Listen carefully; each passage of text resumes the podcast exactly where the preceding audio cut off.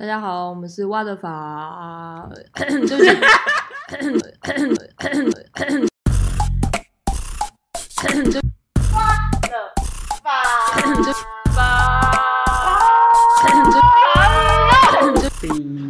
嗨，Follows，欢迎回到 Follow 的发路虚拟空间，我是吐司边。Hello，我是咖啡边。今天又是一个很特别的一个节目，我们邀请到这个叫 Parkes 界的九妹。九妹哦，哎、这个这个怎么讲？这个这封号是我们就是咖啡边想的。对，这不是想，这是事实。因为这个这个人呢，就是跟就是之前我看到那种威廉，那不对不起，我讲错了。这这个威廉，这个人叫威廉，然后他他散发出来的气场呢，就像我之前就是透过 YouTube 看到那个九面是一样的道理。这样大家有没有很期待呢？好，那我们就欢迎威廉。Hello，哦，哎、都没有在管人家想不想要被叫九妹的。对，哎、对他好像一直有反映说他们想要为什么理由？理由是哦，没有，因为我自己不是九妹的粉丝啦，所以我就觉得好像没有很开心。哦，好吧，那那你的粉丝是谁？我比较想当台哥哎、如果你要这样讲的话，台哥哦，台哥哦，哦，对啊，因为他就是一直在，就算他已经达到一定人生的成就，他还是不愿意放弃，呃，放下他现在的身段，然后继续尝试新的领域。我觉得这个态度超棒的。好，那我们就让你一直保有这样的梦想，一直成为他的梦想。然后等到六十岁的时候，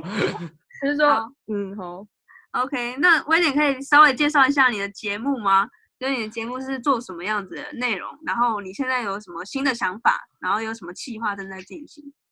好，那我节目叫做威廉不务正业。那我自己的节目其实在做职业的图书馆啊，这个这个顾名思义呢，就在介绍很多跟不同的领域的这个职人们去做访谈，然后跟他们聊聊他们自己的人生经验，跟他们在工作上的一些心境体会。那我觉得很棒的地方是因为现在大家对于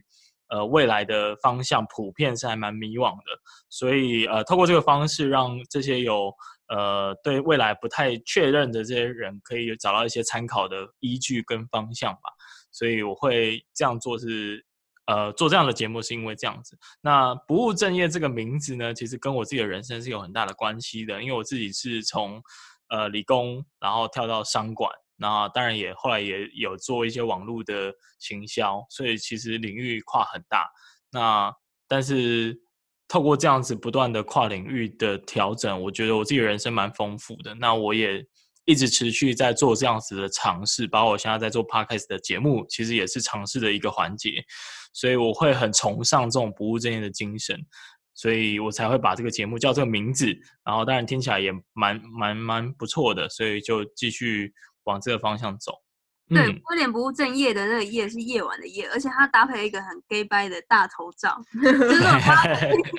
去查查询他的节目，会看到他就是在一个你说什么大楼，然后 Sky Bar，喝着 Sky Bar 小对，我感觉就是一个很不食人间烟火的富富二代。而且而且 最最最让人觉得呃点点点的是他还有翘小拇指，然后一对他还翘小拇指一步望向前方，然后前方有什么目标，对对对，就很像九妹啊，就是很 gay 九妹掰。哎、我必须说这个是有理由的。为什么选那张照片？其实就很很希望反映我人生的态度啊，就是我对很多事情都有好奇心，然后所以呃有时候在当下那个领域的时候，我会非常的认真，但是我又想要保持一种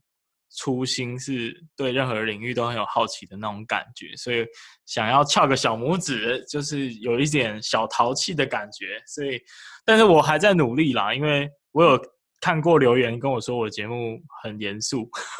可是我很努力想要呈现，即便你可以学到东西，但是也有一些轻松的成分在里面，这个还要再继续努力。嗯，这个这个，那你可能酒要喝多一点。对，酒要喝多一点。对啊，那这跟那个玛丽要陪你喝一杯不是差不多的感觉了吗？他品的不是酒，是人生对啊，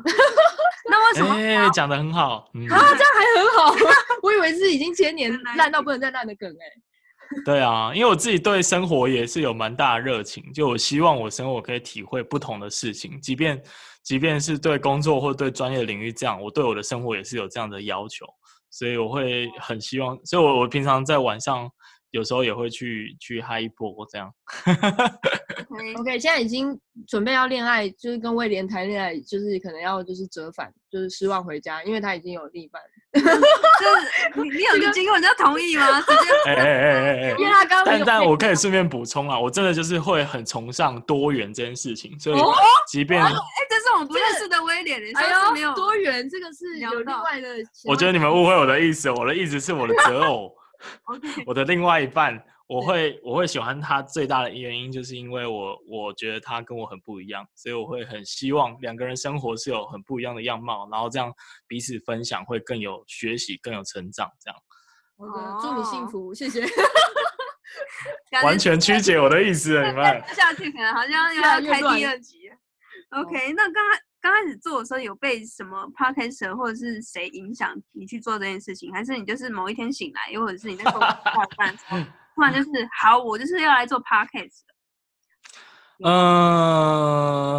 我我觉得讲这件事情要先讲我自己的故事啊，因为我其实，在三年前吧，其实我那时候非常的挫折，我人生第一次这么挫折。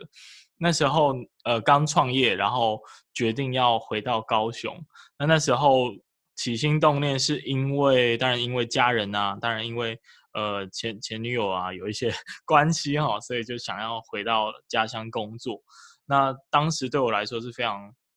大的脱离舒适圈嘛，因为我所有的好友圈全部都集中在台北，那或者是新竹，所以回到高雄其实对我来说是还蛮孤独的。相对虽然跟家人很靠近，可是我的我是喜欢交交友的人，所以我所有的朋友都不在身边。然后后来就因为呃那段感情结束了，然后就还蛮难过的，然后再加上又没有任何的人陪在身边，所以其实那段时间过得蛮蛮痛苦的。那后来当然就那段前嗯现现任女友听到 OK 吗？OK 啊 OK 啊，我们都会分享啊，我们都还蛮透明的，我们对彼此的感情的态度跟故事都还蛮了解的。OK，好，那继续啊，不好意思，OK，不会，就是，呃所以也因为这样子呢，我开始后来在听到那个有一个 YouTuber 叫做 Blair 左撇子，然哦，后我不知道你们有没有听过，但我看他也是从五万订阅看到他现在已经三十几万的订阅，所以我算是也是呃有看看见证他的成长。可是那他那时候就分享了一些对感情的态度，让我有点走出当时的低潮。那、呃最大的感受就是我不我不应该要一直悲伤下去，我应该要带着悲伤的情绪，即便带着悲伤的情绪，也要继续往前。所以呃那时候我就开始参加很多的活动，然后因为我就想说没有交友圈，没有舒适圈，那就自己创造一个，所以我就开始去呃，即便是参加活动也好，或者是自己举办一些读书会也好，就是想办法去让自己在高雄可以认识一些新人，然后交结交一些新朋友，然后学习一些新东西。那那时候就开始大量的去输入很多的知识啊，跟故事，然后还有人脉，然后呃也读了很多的书。我真正开始有很很密集的阅读习惯，也是从那个时候开始的。好，那在二零一九年，就去年 Podcast 刚很红的时候呢，那时候嗯我就觉得说，哎，我一直在输入很多的东西，可是我没有办法找到一个管道，好好的把自己的知道的这些东西整理出来，然后输出给各位。这这种感觉就很像你呃补习班一直补一直补，但是你都没有找时间好好复习。那其实有有一些时候，你就会觉得这个补习的钱都有点浪费掉了，因为你没有去消化，你没有去整理。所以我就那时候也会这样觉得。我看了很多的新闻，我学习很多的不同的领域的东西，但是我都没有办法把它整理出来讲出来。所以我那时候就在想，好，没有没有输出的输入是没有意义的。那我就开始在寻找，那我可以用什么方式来来创作，然后来发声，发自发出自己的声音。嗯那那时候大概十月的时候吧，就开始有很多 podcast 节目突然窜出来。那比较早期的新锐 podcaster，像那个 Sex Chat 的杨，然后解锁地球啊，First Story 的那个最偏激最偏激的 podcast，他们那时候大概是七八月开始起来。那我看到他们这群人突然出现的时候，我最大的感觉就是，啊，这个是我喜欢的管道，我想要马上投入，而且我如果我要抢先行者红利的话，我就是必须要马上 right now 就直接买设备开始，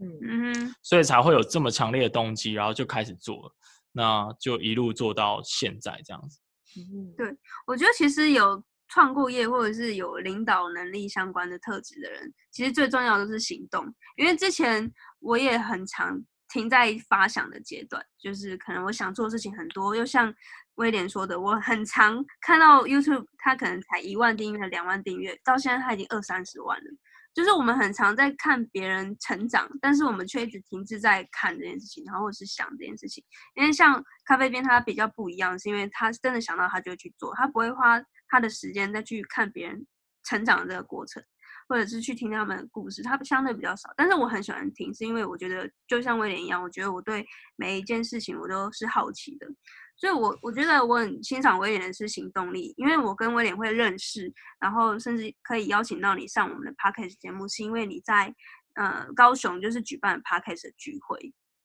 对，然后那时嗯。候我是加入了那个脸书社团，然后想说威廉怎么会有一个人自称什么南霸天，什么 podcast 界的什么，对，要要说自己是高雄的第一把交椅什么，我想说怎么会有那种什么不要脸，对对对，然后那个封面照片还就是各种很 chill 这样子，然后我就 好，那我就是因为我在嘉义，我就因为也是免费嘛，我就直接就就花了车票钱，我就下去看到底这个人是是何方神圣，然后我甚至还说我要主动帮忙这样子，然后才跟威廉有进一步的认识。那我就觉得行动力真的很重要，因为你要办一个聚会，其实大家都很想，但是大部分人都只想要参加，不会有人去去想要主办这件事情，因为很累，你还要去沟通，然后找场地什么等等的。对，所以我觉得，嗯、这样听下来，你会做这么多事情，就是因为你有想法，加上你有行动力，你才有办法做到现在这个，就是有规模，对一个小小的成绩这样子。对对对，现在也是小小的成绩啊。不过这一块就是伴随着这个钟声，我也可以来分享一下，就是说 手头酸一下，就是呃，我我觉得啦，就是我最近很大的体悟，因为有一个朋友也是来找我分享，然后他就跟我讨论说他现在最近遇到的问题。那嗯讲完之后，我就直接跟他讲说，我觉得你现在是一个没有热情，而且还在寻找方向的状态。即便他已经讲的就是天花乱坠，然后说他呃想要做什么，想要做什么，想做什么，然后我觉得那那个时候很像是我前一阵子在做 podcast 节目以前的那个状态，呃，就是你什么事情都想做做看，可是可是都没有办法很专心的做，你会一直被你不同的想法影响，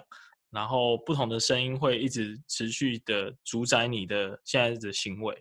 那我我我会觉得说，会有这样的情况，是因为每一个声音都还不够大，你嗯要等到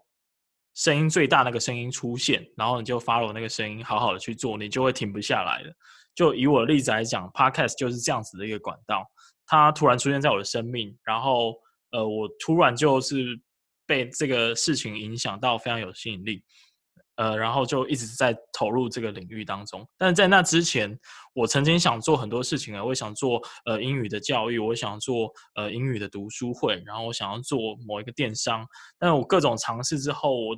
做到一半，我就会觉得，哎，好像另外一个 idea 好像比较好。那不然这个不要做，我去做另外一个。那我后来总结就是觉得说，哦，这些声音都太小了，所以你会这些不同的意见会一直互相打架。所以最好的方式是你持持续去累积你的能量，直到某一个 moment 某一个新的东西出现，然后你对它的声音的那个回响是非常剧烈的，然后你就会把所有的能量爆发在这个点上。这是我的感想啊。所以有时候我们不要觉得说行动力很重要，呃，我觉得有那个心态是很重要的。就是你不一定要马上开始做，但是你可以有那个心态，告诉你说，呃，我就是要一直累积，一直累积，你不要瘫在那边什么都不动，这样子，我觉得是比较好的。对，这我觉得有点像投资，因为蛮多人都会觉得说，我都要存到一笔钱，我再来去看每看股票啊、趋势什么等等。我觉得前期的心态的建立也是很重要的。你要等到呃，你真的像现在很好的时间进场，才才去去看说要买什么股票，都已经太慢了。如果你前期都已经建立好这些知识，然后你只是等待机会降临，然后你去展现你最佳的行动力，那我觉得那带来的效益是最好的。所以我觉得就是缺一不可啦。对，也不要这就结结合，我觉得结合我们对人生的态度，因为很多人在我做之后都会问我一个问题，就是你做这件事情有赚钱吗？然后我都会想说，那所有的 YouTuber 他们在成功之前，是不是有很多人问过他们一样的问题？你做这个又不赚钱，为什么你要做？可是就很像伯恩在那个 TED 演讲讲的，啊，我做这个就是为了我自己的兴趣啊，或者是我自己想要得到一些知识或价值啊。或者做起来就是一个爽字啊？为什么一定要赚钱我才做？或者是为什么我一定要有目的性我才能做这件事情？为什么我不能就是做自己开心就好了？我觉得大家都被很多我们的教育思维影响，说我做这件事情就是为了一个目的，我要达到这个目标。如果没有的话，我就不应该去做。可是其实人生就是一个探索啊！我们只要对有自己的呃对对那件事情有热情，我们就应该要去尝试看看。这是我觉得，呃，我跟其他人很不一样的地方，因为我在整个求学或者是工作的生涯都是抱着这种态度，所以才会造成我现在有这么多可以去访谈的对象。其实都是因为我之前不断的保持那个态度，然后去呃各个领域去认识朋友，去跟他们交流，甚至是参与其中。我觉得对于这样子的态度是很重要的。嗯，拍手叫好。讲的 太好了，真的真的吗？我觉得真的吗？谢谢。讲的很好，嗯。然后我觉得很多人很怕失败，但是呢，我我常常从创业的角度来探讨这个问题。我我自己理出了一个概念，叫失败的效率。我在蛮蛮多地方都有讲到的。我认为，呃，因为创业太复杂了，而且现在这个时代越来越复杂，通常在我们个人的生涯规划上也是，因为资讯爆炸，然后。呃，人口饱和，所以我们都必须要发展更复杂的模式才能够生存。OK，那在在在这样的情况下呢，我们即便有大数据分析的能力，我们都没有办法判断成功的逻辑是什么。所以我会想象每一条成功的路径都是有一个固定的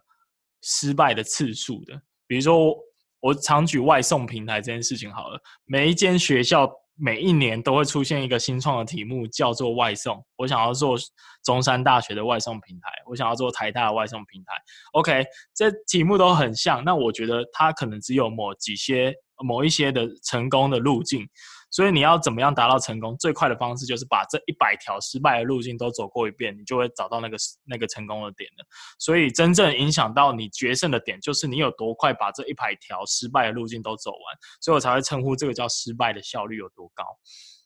那我觉得我们太怕失败了，我们很常会觉得说，哎，失败会有很多人在看我们。可是其实转过头你会发现，根本没有人在看你。更真的吗？真的没有人在看吗？更没人在看你啊！举例举例来说好了，我我做到现在有蛮多人哦，会跟我讨论他想要做自己的个人品牌，想要做自己的自媒体，但是是什么原因主导他们都还没有开始？很多的犹豫成本都是在于害怕失败。举一个最明显的例子，我跟他说：“你你就开始做啊！”但是他就很坚持，还要把他的麦克风的设备调到最好。他换了三个设备之后，最近才决定开始要真的要录第一集。然后录完之后，我就说你，那你开始宣传，跟大家说你在做什么？他说不行，我现在还不够完美，我要做二十集之后，我再来跟大家说我现在在做 podcast 节目。我觉得就是太害怕失败了，但是其实根本没有人在 care 你到底在做什么。我觉得讲讲很现实就是这样子，所以我觉得要抛开这种对失败的失败的恐惧，然后反而觉得这是每一次的尝试都是很有意义、很有价值跟收获的。我觉得这才是比较。正确的呃一种尝试的路径跟方式，嗯，非常认同。的确，我们好像有点讲的太发散了。对啊，我觉得很很很很 focus。其实我刚才讲那个就是这个意思啊。你说哪一个？我们早在录音之前呐，就是跟威廉闲聊的时候，你可以再分享一下，因为刚刚 f o l l o w 没有参与我们闲聊阶段。对啊，可是你看，你们刚才也会担心我们失败啊，或者是这会不会？太发散啊，导致可能会有失败的结果。但对我来讲就不会，我觉得就去试，反正也不会造成怎么样的损失，那就去试试看吧。对，然后还有一个方式啊，就是我们不是常在创业的领域都有讲 Lean Startup，就是金那叫什么？金石创业吗？金石创业。那最核心的概念就是 MVP，对，就是你怎么样做出一个最小可行性产品，去尝试你的那个 idea。所以你刚刚讲的那个东西，其实。你应该也知道要从一个很小的点开始尝试看看，这样成本会比较低。那你可以快速的尝试出，OK，这个道路是我我真的可以做的，或者是 OK，我确定这个道路是我真的不擅长的。那就个人的人生其实也是一样的，我们可不可以在每一次的尝试都先规划一个最小可行性的机会的探讨？比如说，我今天想要转职变成产业分析师，就拿我最最近的例子，我觉得不是。突然转过去的，我一定是先调查，或是先问实际在这里面工作人，哎，那你的生活是什么？那你到底怎么过去的？那你过去之后，你的那个心境有什么样的转变？就是会先去做这样子的的事情的工作，然后呃，快速的去理解，用一个最小的成本去理解之后，我再才来决定我要加入它。所以其实我们都很常会在犹豫说，OK，我不知道我接下来要做什么。然后我不知道我可不可以去做这件事情，做了会有什么后果？What fuck？你就去试啊，你就试着知道啊。但你不用全部投入，你可以先小规模的试啊。嗯，对，就是你还是要去。所谓的市场调查嘛，但是这也不是太正经的东西。你可以问问看朋友啊，或者是你上网查说，哎，到底有没有这一小坨人真的有在 focus 的议题？比如说你说职场的这个规划师，或者是甚至我在前阵子在看极简主义的时候，最近很很关心的一个议题，然后才发现有这种家务整理师，然后甚至已经有人开课程，然后甚至赚钱，什么什么师，什么什么师，是之前都没有出现的行业。那现在就连 YouTube 都都会是一个行业，那就是我们人类创造出来的一个行业，然后我们付付给它的价值，然后我们找到一批受众或者是粉丝，他愿意付钱，这样就足够了，就是不用去呃，有点太死板，说这社会可能没有给你这个职业一一个定义，又或者是所谓的呃很正正常的什么劳保健保。或者是什么？又打钟了，又打钟了，下课喽！讲的太震震惊了，是吗？OK，那我们拉回来，就是说，那威廉，我刚才有提到说，你有想要转职成现在想要做的事情，所以你现在有正职的工作吗？还是全职在做 Podcast？呃，绝对是有正职的工作啊，因为 Podcast 不能赚钱嘛，所以我是在下班的时候继续做 Podcast 的节目。那我正职的工作，其实我。我是在做科技业的生产规划，那以后呢会转职做产业分析，然后你就可以从这两个人就会想说，张辉这个人是怎样？这跳领域跳太大了嘛？对，但是其实这些都是过去的累积，然后呃厘清自己更想做的事情之后的决定了。对，OK，那我好奇，现在老板或同事知道你在做 Parkes 这样的所谓的副业吗？我自己对于副业的态度是坚持不告诉他们。为什 么？但我觉得这个要取决于你工作的性质，就是你你现在在做的事情跟你的正职有没有结合的地方，或者是可以创造出更大的价值。如果没有的话，我觉得对老板来说，你就是在浪费时间，你就是在他觉得你在分心嘛，对不对？对。但是如果你在做的事情，是有办法结合到你的本业的。好，这也是为什么我要转职哦，因为我做这个节目，我可以认识各领域的人，我可以更知道这个产业发生什么事情，所以我认为这个对我的正职是有帮助的。所以我会觉得，我就算跟老板、同事讲我在做的事情，也不会有太大的影响，因为他不会觉得我在浪费时间，我在做一个可以跟工作结合的更好，而且甚至可以帮助我工作做的更更出色的一个一个一个副业。但是我之前不是，所以我就会选择不讲。嗯，哦，所以现在他们已经知道了。呃，对，因为我要离开了嘛，所以他们都知道了。然后。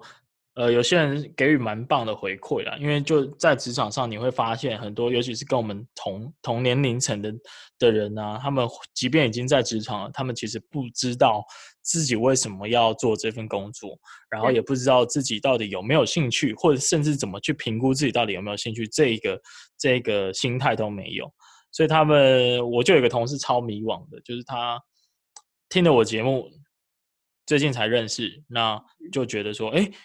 你可不可以再帮我去理解一下某一个职业在做什么？因为他可能没有办法想象出来，但他又对转职到那一个领域非常有兴趣。对，那所以其实我觉得对他们，尤其是同年龄层的，算是有一些帮助吧。我觉得，嗯，那很棒哎。对，但回回归到刚刚讲的副业，我觉得重点就是你要能够让你的副业本身是能够帮助到你的本业的。那我觉得在这样的情况下，就是一个超级完美的组合，而且你也可以尽情的跟老板、跟同事分享，我觉得是没问题的。OK，所以你是兼职做 Podcast 做一年多吗？还是多久？没有啦，从十月多开始，所以现在大概过了差不多了六个月左右。对六，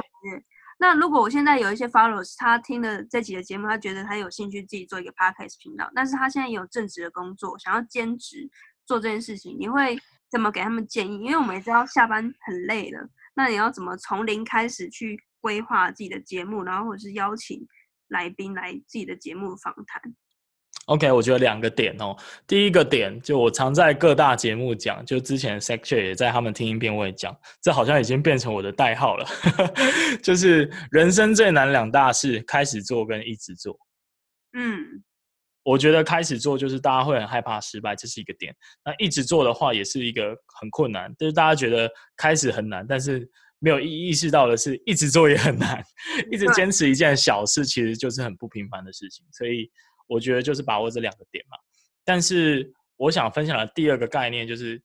你要能够做到刚刚第一个概念的这两个点啊，一直做，然后开始做，其实跟听自己的声音，就我们刚刚讲的听声音是很很大的一个关联性。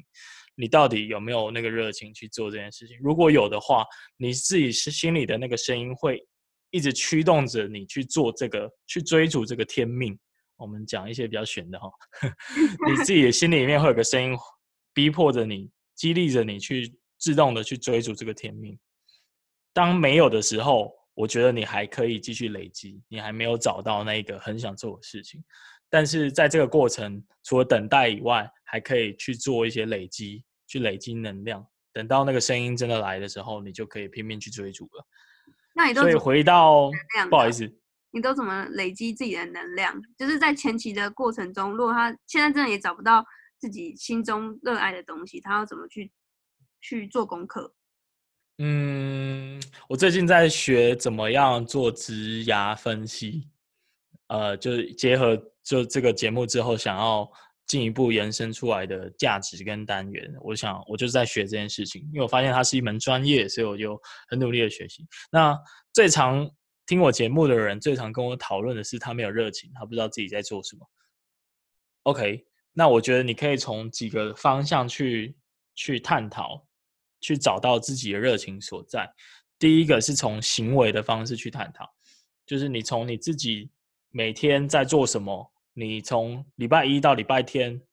呃，每时每刻记录自己花了多少时间在做什么事情，从这个行为的轨迹上去判断。OK，我可能花了比较多时间在运动，那 maybe 运动这件事情本身对我来说是有价值跟意义的，或者是我看我花了很多时间在读书。那你可以再进一步去解析，OK 是读哪一类型的书，就是从你行为的轨迹去判断说你的热情所在是在哪里。那第二个方向是，除了从行为之外，就看你的心了，就是你的心之所向是在哪里，你会把你的注意力跟焦点放在哪里？就你听到别人讲什么事情，你会特别有兴趣，就是你的意、你的心是往那个方向走的。我觉得从这两个方向，你可以去判断你到底对什么事情是有兴趣的，这样子。嗯哼，然后，哎，不好意思，我又在补充，我会一直补充，我这个人就是这样子。然后我们常常误会了我们对热情这件事情的定义，或者是兴趣这件事情的定义，因为其实兴趣跟职业是一个表象的东西。什么意思呢？就是我们常常会误以为我喜欢做，呃，学术研究。我们举这样的例子好了，我误以为我喜欢做学术研究，或者是我误以为我喜欢看 YouTube 影片。可是我们可以去解析一下这个行为背后它有哪一些共同的隐含价值在里面。比如说，我喜欢学术研究，我可能是呃对事物的好奇心。OK，所以其实你的兴趣并不是学术研究，而是对事物只要有好奇心的东西都可以引发你的兴趣。所以你可以去找到呃，除了刚刚从行为判断、从心之所向来判断，你可以去试图去挖掘你会喜欢这件事情本身背后的价值是什么。哦，比如说像你们做节目，你们可能是喜欢分享。或者是你们可能是喜欢站在舞台的感觉，所以不是只有做节目可以带来这种感觉的，也有其他的事情可以带来这种感觉。那这些东西你都可以去尝试看看。嗯，好哇棒哦。对啊，这这些方向是很嗯不错的。这有一点像就是行为分析啊，或者是习惯分析的这些嗯方法，这样子，嗯，蛮有趣的。就是因为我们在做，为什么一开始，嗯，威廉有分享说，就是有两件事情是很难的，就是刚开始做跟一直做。那开始做，我觉得难的地方是因为我们都会觉得我们自己知道的知识是没什么的，但其实是真的有什么。因为像如果你真的很钻研一个领域，或者是你真的有兴趣的领域，我可能真的完全一窍不通，我可能就是要请问你。那时候你就是那个领域的专家了。比如说我们现在做 podcast，我们可能就会觉得这没什么啊，开频道很简单啊，你就上传去 First Story 开一个频道，马上三十秒应该就开一个频道了吧。但是对于完全没有在 podcast 就是可能跳跃的人，就会觉得这件事情很难。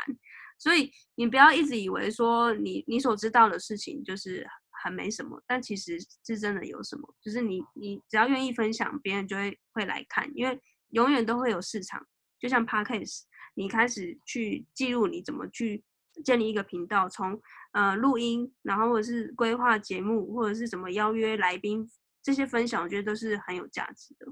嗯，我觉得很有收获。而且你刚刚在讲啊，就是，哎、在其实其实因为刚刚吐司边刚刚讲那段话，我就想到我最近有看到一段话，让我觉得非常有感觉，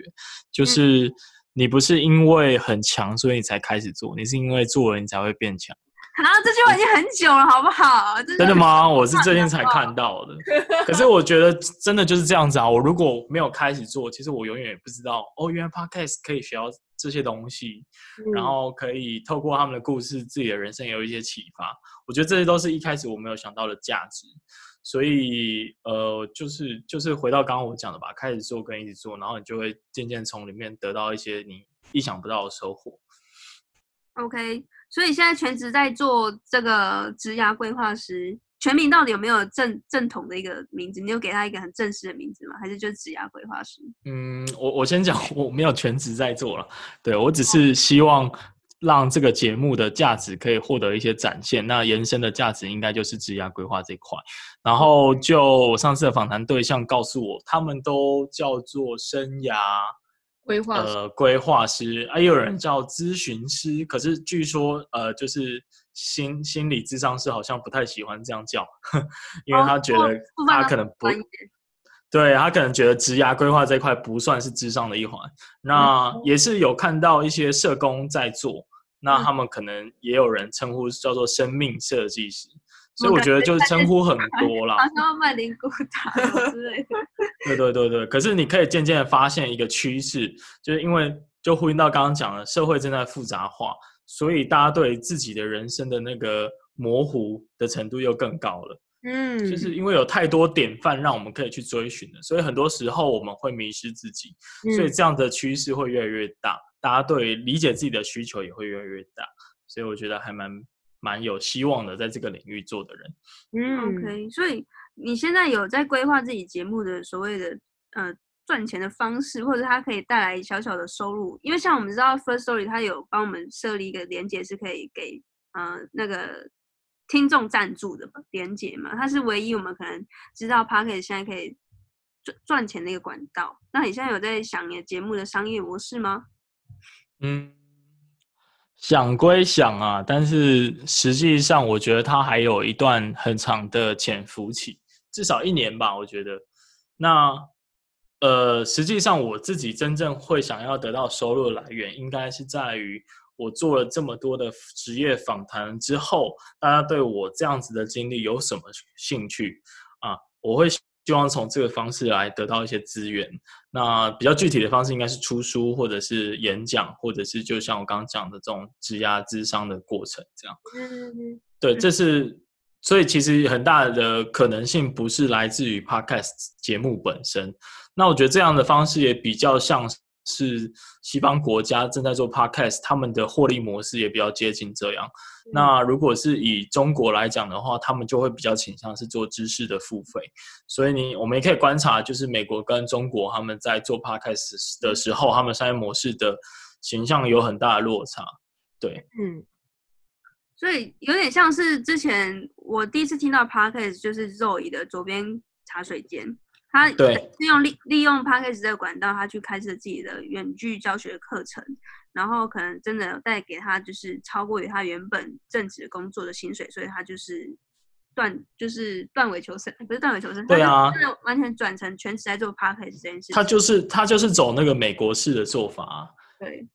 对啊，你因为很多美国的个人很厉害的那种工作者啊，自由工作者，他们都是透过 podcast 先打开第一条，让大家认识自己的管道，然后渐渐的越来越多人喜欢他们之后，他们就会开始变成他们理念的传教士。最明显的例子就是 Gary V 啊，他哦就是嗯一天到晚就在传自己的理念，然后大家就很喜欢他，就会去追随他。嗯，嗯，OK，好，那再来就是因为之前你有邀约过黄杰议员到你的节目，我觉得这超厉害，这可以帮我们分享，就是前面到底怎么怎么邀约到的，然后后续你做了什么准备，然后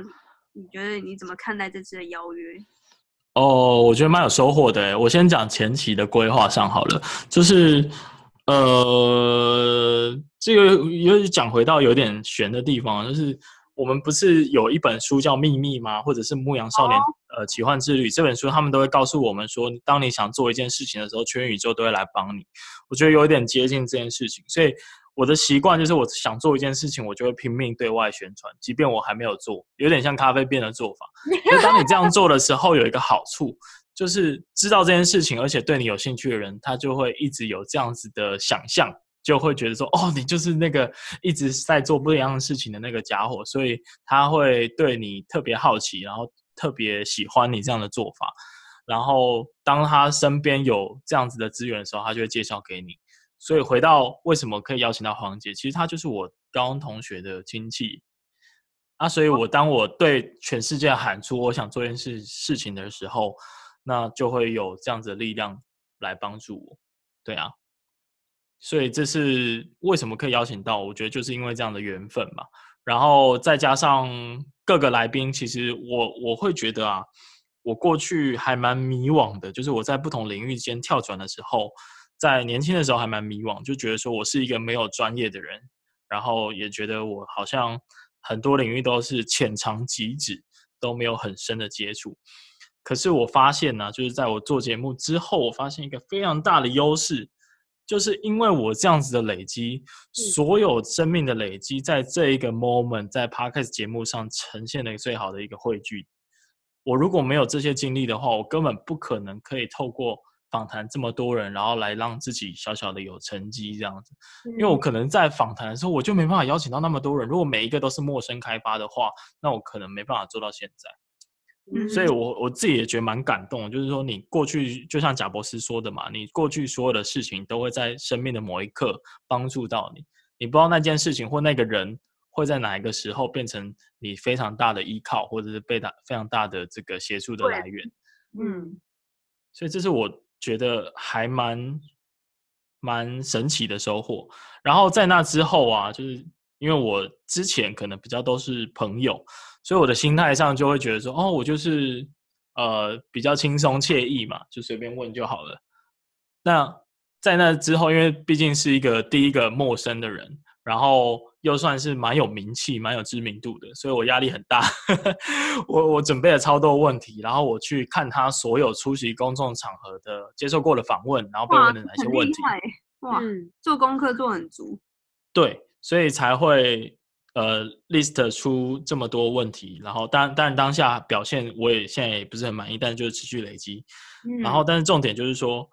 在那之后啊，我开始对于反弹这件事情有一点不同的想象。哎，你还记得我们在南部的活动当中，呃，有一个节目叫《南方生活》，那主持人叫杜伟哥，嗯，他其实讲了一个我非常受打动的一个概念，我现在也一直用这样的态度在面对我所有的受访者。你不知道所有的受访者是不是人生的最后一次接受访谈，他可能很难得有一次机会可以在公众稍微有人听到的地方去发表自己的意见。所以你应该要把所有的受访者当成他人生的第一次，也是最后一次。有这样的态度，你才会很认真、很尊重的去准备，对他来说，呃，也比较备受重视的内容。对我觉得在那之后，我有很大的转变，就是在这里。对，因为他那时候杜伟哥会讲到这个，是因为他已经做广播做了好像十多年了，然后他开始可能觉得这件事情已经对他来讲是一个很自动驾驶的事情，他不用再去很精心规划，所以他开始觉得在做访谈的时候也不用这么去做足功课吗？或者是他觉得这就是他工作的一环，所以他觉得就是例例行公事。但是反过来想，就很像我以前在药局上上班过。我每次就是上班下班上班下班，就是对我来讲就是例行公事。但是你有没有想过，这个家属他可能是他的家人第一次生病，他急需要一个很重要的一个建议。但是对于来讲，也就是很稀松平常的事情，没错。但是对他来讲，他是第一次接触到癌症这件事情。那如果你可以，你你可以给他一些专业，或者是给给他一点嗯很安心的感觉，对那个人来说，他是很大的一个帮助。所以就。一样的意思吧，就是你要很认真看待你每每一个你正在做的事情，你不知道你会带给他多大的影响，这样子。嗯，没错。所以我觉得，就是对我来说最大的改变，就是在那之后，每一场访问我都超认真准备的。之前都不认真吗？对啊。呃，坦白说是没有那么认真。就像我访问你们的时候啊，我是看超多你们的内容，然后我去听了很多。跟这个长辈照护有关的产业，然后像送餐有关的产业，我就才会累积出一些基础的问题，比较深入这样子。OK，那我问一个好玩的问题哦，就是现在你做到二十几集嘛，你也访问过议员，然后访问过老人送餐，然后访问过各式各样的职业，你有没有一些下一个目标，或者是你觉得再怎么样好像都没有接触到这个领域，然后你很好奇也想要邀请的这个领域的专家有吗？嗯，我之后哦，嗯，因为我在 Instagram 有看过，你有问过，就是你的粉丝说，哎，想要知道接下来就是你邀请哪一些领域的专家来上访谈节目。我记得里面好像有一个选项是礼仪师吗？还是？对对对对对，其实有些时候我，呃，我现在感受到比较多的是一种责任的感觉，就是我会觉得我做节目不再是为了自己随便做就好了，因为一开始的心态就是好像就做再说嘛，做自己爽。但是现在多了一层责任，因为你知道你讲出去的话，然后你每每一次的访谈都会有人听，而且有人可能不知道会不会因为你的某一句话改变了他人生的决定或影响。对。那所以我会觉得这件事情还蛮多了，蛮多责任感的。那所以回到刚刚访谈的对象的问题，很多人会告诉我他想要知道什么。那像我早上就是访谈一个偏乡老师。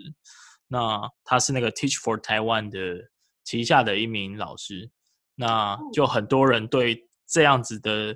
呃环境或者是文化或者是教育的理念可能有兴趣吧，所以就是呼应他们的需求就这样做。所以之后当然就是继续呼应大家想听的内容吧。然后我觉得有一件事蛮重要的，就是因为你做节目没有钱赚。跟很多的自媒体经营都是很类似的，一开始都没钱赚，所以你必须要找到一个主题是你真正有兴趣的，而且你会觉得没有收入也没关系，因为它带给你的价值远远超过于呃收入本身。那对我来说呢，呃，就是可以知道各行各业在发生的事情，这件事情的价值带给我在这个节目上本身可以收入。的这个价值本身，所以呢，就回到刚刚受找找那个受访者的问题，我也会去找说，哎，我自己人生觉得还想要尝试看看的领域，但是我不太确定那个领域我到底应该要具备什么条件才能加入，所以我就会想要找一个人来问问看，那顺便把它做成节目这样。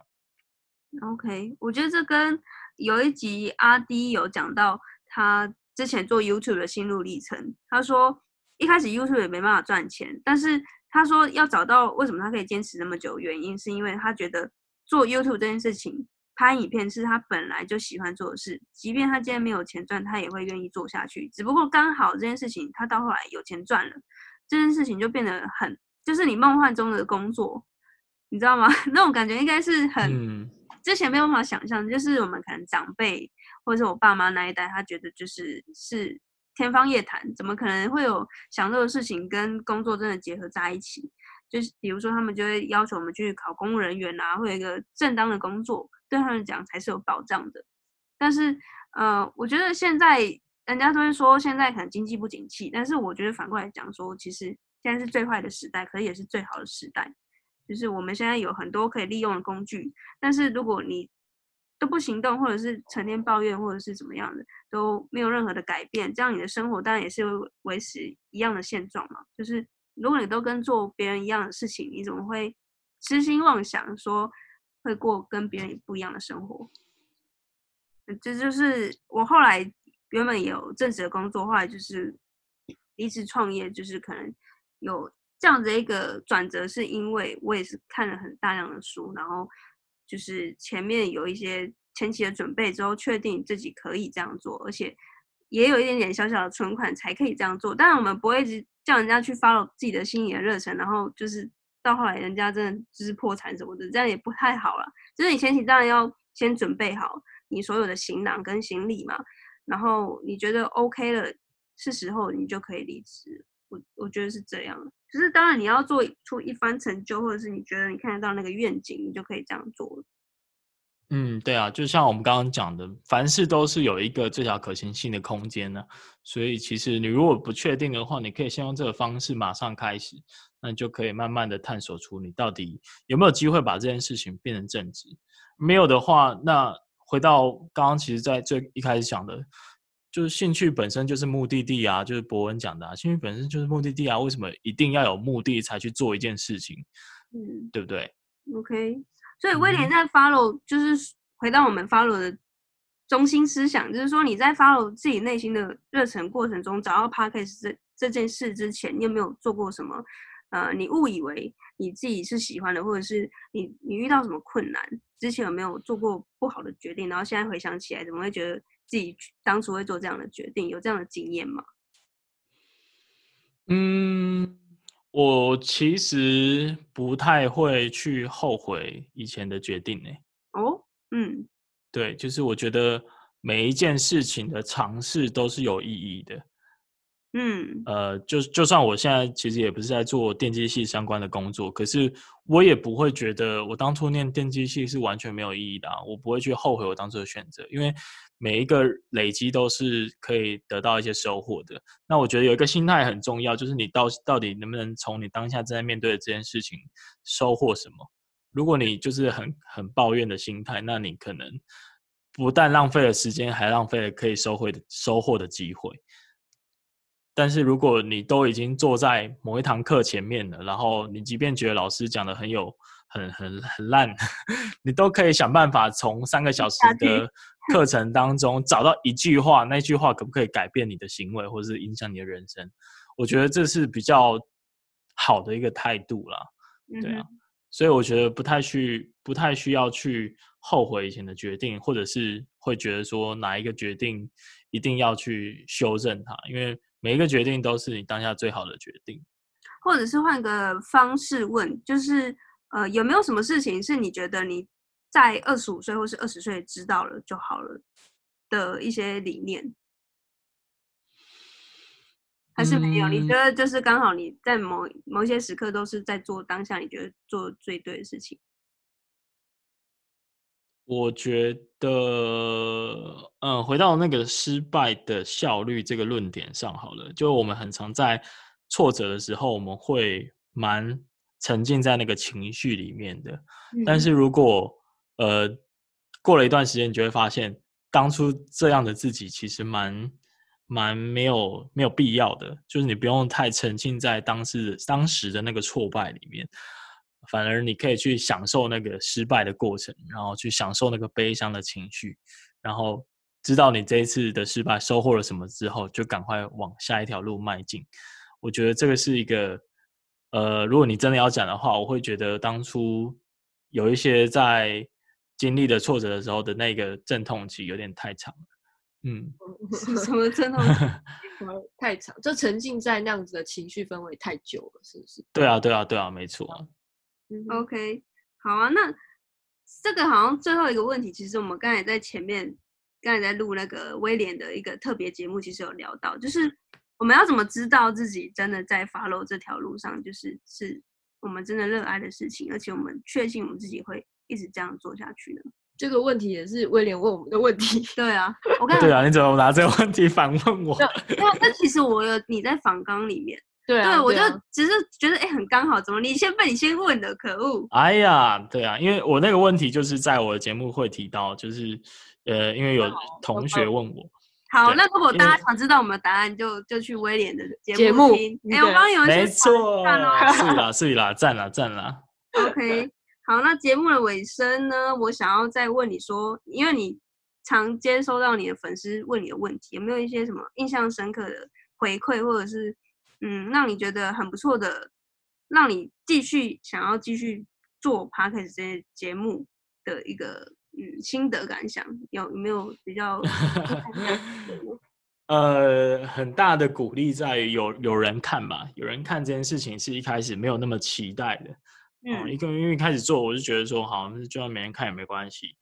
但就我刚刚讲嘛，多了一些责任感，就是因为有些人真的会因为你在节目中所提到的一些答案，或者是你挖出来的一些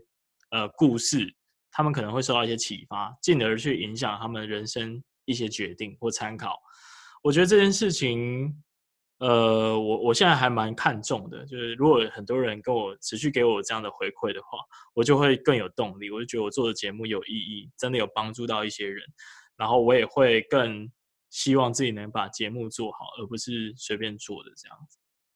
太好了。那最后我想要问威廉，可以教我们一下怎么跟粉丝互动吗？因为我都才想帮你问这个问题 对啊，因耶，为我们都没有 来信，你知道？我知道你之前在那个 podcast 南部聚会的时候，你有说你前期的时候，只要有人按赞，你就会去密人家说，哎，为什么你要来按赞我的就是贴文？然后你会询问他就是听完的等等的心得感想。那他有没有什么？呃，我我觉得做自媒体有一个非常有趣的事情，跟创业不太一样。创业它讲究的就是商业跟逻辑，就是你这一件事情有价值，我就是会来看你，我就是会来消费你的产品或服务。但嗯是在做自媒体的时候啊，就除了你文章或者你的内容本身的价值之外，他们会很希望，而且也很开心能够看到你的成长，他们可以参与你成长的过程。所以很多时候我们其实很害怕失败，有没有？但是其实他们很希望看到你从做的没那么好，然后慢慢变好的那个过程。对啊，所以我觉得啊，呃，这一块的尝试跟努力是还蛮重要的。哎，我回答到的问题吗？我我虽然威廉没有正面回答，但是咖啡边知道下一次要怎么做。好，那我们就我们就自己保密哦，对我下一次如果我们有成功，我们再跟威廉交流交流。各种试验。哎、对了，我们最近有开了 Telegram 频道，因为我们就是想说，我们就是没有办法，不知道怎么跟粉丝互动，然后就开了 Telegram 频道，然后都没人加入，都没人 加入、哎，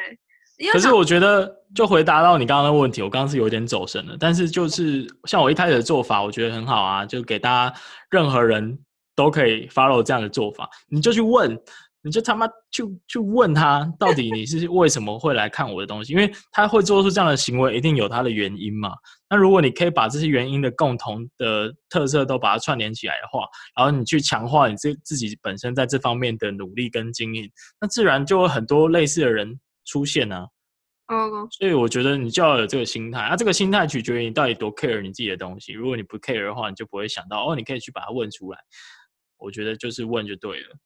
嗯。好哦，好，非常感谢威廉上我们节目。然后当然，呃，有有有些时间也是取决你那个热情有没有到一定的程度啊。像我现在基本上，我发现很多做节目很热情，然后做的还算不错的人啊，他们可能都花很多时间听 podcast。哦，就是听别人怎么做节目嘛，对不对？对，然后你 always 就想到，哎，不对，我这个地方可以这样结尾，然后你这句地方可以怎么做，或者他讲这个概念，你可以在节目上讲，就是你会一直在精进你自己本身的这个内容的平台，然后这样或许你当然就回到刚刚说成长的过程，你可以被见证，然后你自己的产品本身也会越来越好。然后观众可能就会因为你这样子的改变，然后就可能受到启发或感动，所以就愿意来跟你互动，对啊。但很多时候还是要关心说，到底他们想要看到的东西是什么，然后你有没有办法提供持续提供这样的价值，让他们去感受，让他们去学习，这样子。OK，好，非常感谢威廉来我们的节目，然后很期待我们之后一起在 p a r k e t 上面的成长，然后互相加油打气。